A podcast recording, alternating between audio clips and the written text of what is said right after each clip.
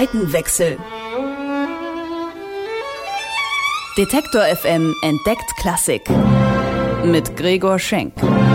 Präsentiert vom Gewandhaus zu Leipzig. Ich lebe Musik. Popmusik. Das ist mein Beruf. Ich bin Musikjournalist. Aber was ist da drüben? Auf der anderen Seite. E-Musik? Hochkultur? Ist das wirklich so angestaubt, wie es klingt? Früher mussten die Leute ja auch zu irgendwas raven. Wie geht Klassik? Das will ich rausfinden. Deswegen verabrede ich mich mit Menschen, die Klassik leben. Auf ein Bier mit Solisten im Restaurant Pilot. Zeit für einen Seitenwechsel.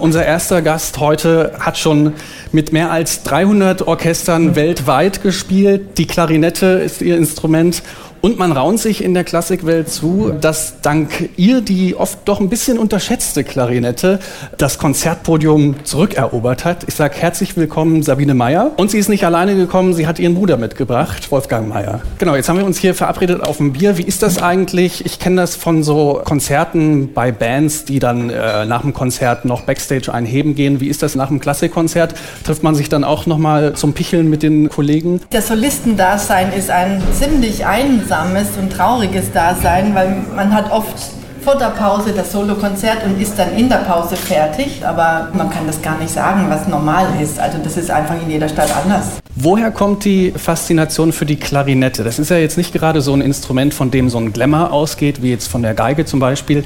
Man kennt das in der Popmusik bei so Bands, da wollen immer alle die Gitarre spielen und nicht den Bass. Überzeugen Sie mich mal, warum sollte ich als junger Mensch, der ein Instrument lernen will, zur Klarinette greifen? Dieses Gefühl für dieses Instrument zu bekommen, ist was natürlich was völlig anderes als mit dem Klavier, wo ein Ton, den man runterdrückt. Und auf der Klarinette kannst du das einfach mit deinem Atemformen, ein Crescendo, ein Decrescendo. Das ist eine ganz andere körperliche Verbindung auch zum Instrument. Jetzt natürlich das reine Tonerzeugen das eine, das andere ist einen differenzierten Klang sich zu erarbeiten an der Klarinette. Was machen Sie an der Klarinette anders als Ihre Kollegen? Also wir gehen sehr vom Gesanglichen aus, wie verwachsen wir sind mit dem Instrument, dass es nicht zwei, nicht zwei verschiedene Dinge sind. Das, was bei Sabine eben das Außergewöhnliche ist, ist, dass sie über so lange Zeit, jetzt über 30 oder 40 Jahre kann man sagen, schon eben auf diesem hohen Niveau spielt und eben, wie Sie sagten, auf der ganzen Welt mit allen Orchestern, die es so gibt.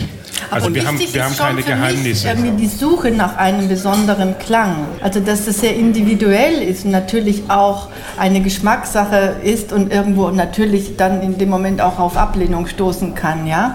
Aber heute wird vieles, äh, es ist effizient, es ist geglättet und es muss einfach gut ankommen, ja. Das ist irgendwo sehr traurig. Und ich habe es eingangs erwähnt, dank Ihnen hat die Klarinette als Soloinstrument das Konzertpodium zurückerobert, behauptet jedenfalls das Feuilleton. Sagen Sie da, puh, das ist mir zu viel des Ruhmes oder sagen Sie, ach, so ein bisschen habe ich da schon was bewirkt? Ja, ich glaube schon, dass Sabine sehr viel äh, für die Klarinette getan hat. Schon allein dadurch, dass so viele Werke äh, neu entstanden sind für sie, die sie ständig uraufführt.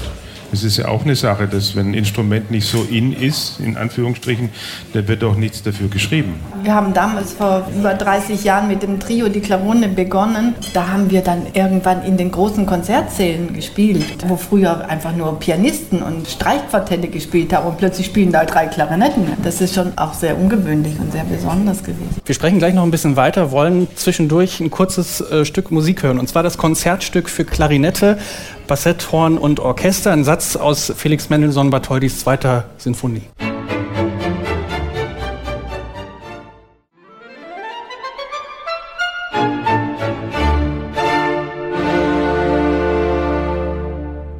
Der Mendelssohn. Und bei mir zu Gast sind immer noch Sabine und Wolfgang Mayer. Frau Mayer, Sie haben im Orchester angefangen, bevor Sie die Solistenkarriere begonnen haben. Haben Sie sich bewusst dafür entschieden? Solistin werden wollte ich nie. Für einen Klarinettisten ist eigentlich das Orchesterspielen das Schönste von Repertoire her, was es gibt. Sie haben mal gesagt, es bringt mich auf die Palme, wenn Musik als Selbstdarstellung missbraucht wird.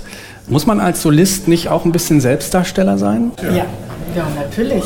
Irgendwo, man ist ja sehr präsent und muss sehr präsent sein als Solist. Also ich habe mich nie da vorne hingestellt und habe gesagt, so, seht mal zu, wie er mit mir klarkommt. Ich mache hier vorne mein Ding. sondern ich habe immer versucht zu kooperieren und einfach versuchen, ja, hört mir zu, wir, lasst uns das zusammen ja, machen und gestalten, also dass man so, nur so funktioniert Musik machen. Um jetzt mal wieder die Brücke zum Pop zu schlagen. Der Frontmann einer Band, der sich vor seinen drei, vier Bandkollegen verantworten muss, ist das eine. Aber wenn jetzt eine Solistin oder ein Solist irgendwas verreist, idealerweise nur in der Probe, dann steht da ein ganzes Orchester dahinter.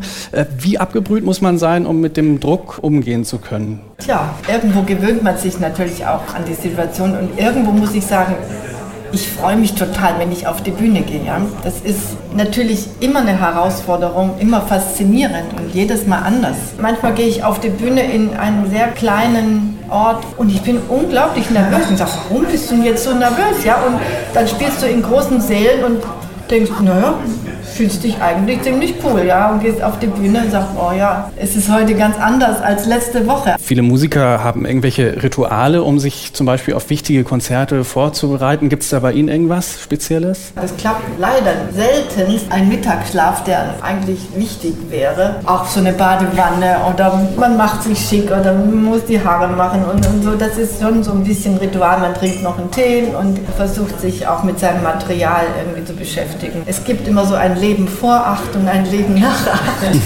und darauf fokussiert man sich. Jetzt haben Sie weltweit mit mehr als 300 Orchestern gespielt. Äh, Komponisten haben Ihnen Werke gewidmet. Sie haben achtmal den Echo Classic gewonnen, dazu diverse andere Musikpreise. Wird das irgendwann alles zur Gewohnheit oder wie halten Sie sich Ihren Beruf spannend? Also wenn es dann irgendwann Routine wird, dann bin ich, glaube ich, der Erste, der sagt, jetzt ist Schluss und dann hört man auf. Also da ist der Weg noch nicht zu Ende und so weit bin ich noch nicht. Donnerstag und Freitag gibt es äh, unter anderem auch eine Uraufführung, ein Doppelkonzert von Oscar Bianchi. Sie hatten zum Üben das Notenmaterial schon da. Ja. Und dann kam Herr Bianchi selbst zu Ihnen, um noch ein paar äh, Passagen durchzusprechen, die Ihrer Meinung nach fast unspielbar waren. Hat er keine Ahnung von der Klarinette? Oder? Oh, das würde ich so jetzt nicht sagen. Ich meine, von Mozart, von Beethoven und Brahms kriegen wir kein Feedback.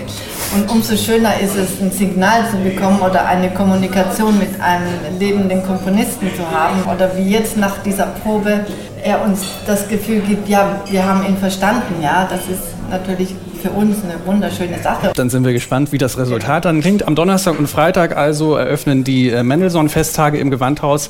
Sabine und Wolfgang Mayer, herzlichen Dank. Seitenwechsel. Detektor FM entdeckt Klassik. Mit Gregor Schenk. Präsentiert vom Gewandhaus zu Leipzig.